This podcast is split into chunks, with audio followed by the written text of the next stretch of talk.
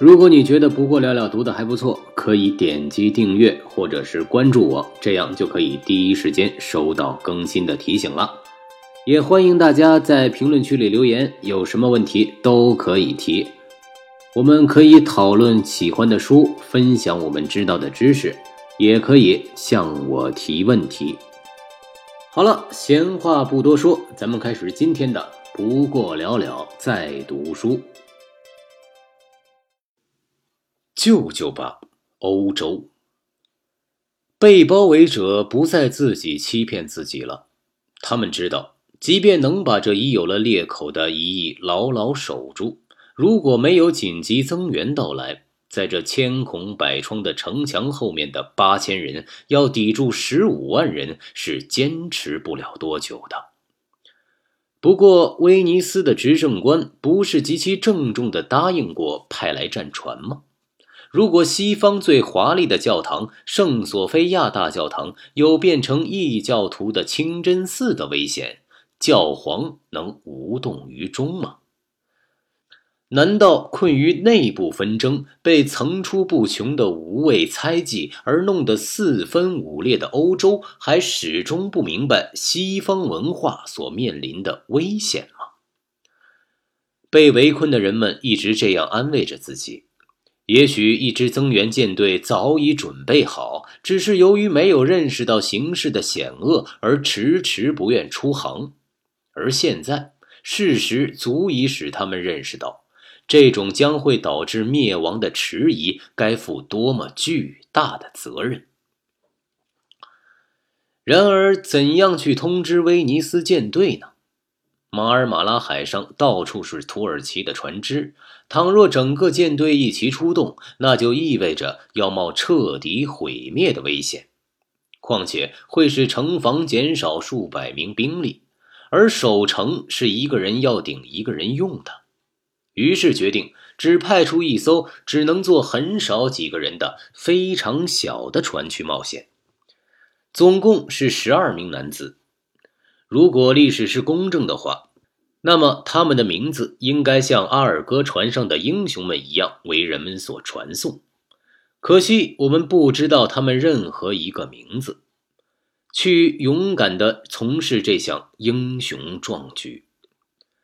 在这艘双桅小帆船上挂起一面敌人的旗帜，为了不致引起注意，十二名男子一身土耳其式的打扮。缠上穆斯林的头巾，或者戴着菲斯帽。五月三日的午夜光景，封锁海面的铁链静悄悄地松开了。这艘勇敢的小船在黑夜的掩护下划了出去，尽量不发出划桨的声音。你看，简直神奇极了！这艘轻巧的小船穿过达达尼尔海峡，驶进爱琴海，竟没有被人认出来。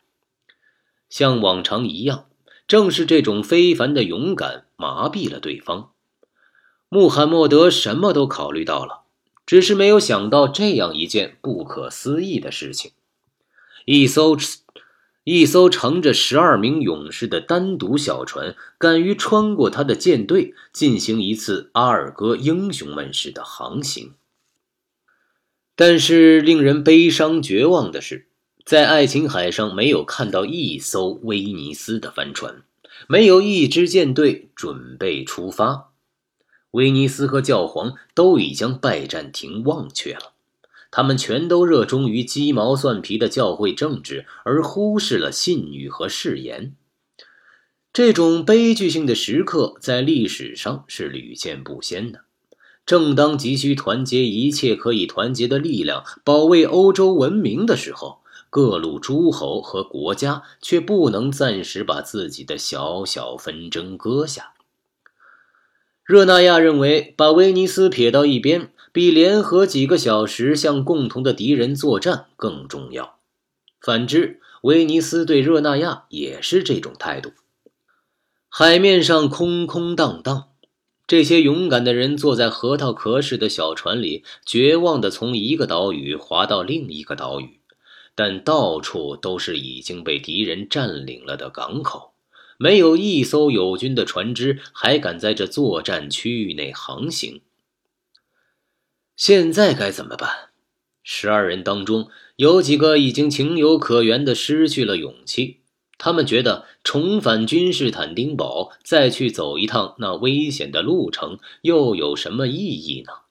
因为他们不可能带回去任何希望。说不定那座城市已经陷落。如果他们再回去，等待他们的不是被俘，就是死亡。可是这些谁也不知名的英雄们中的大多数人始终豪情满怀，他们还是决定回去。既然把一项使命托付给了他们，他们就应该把它完成。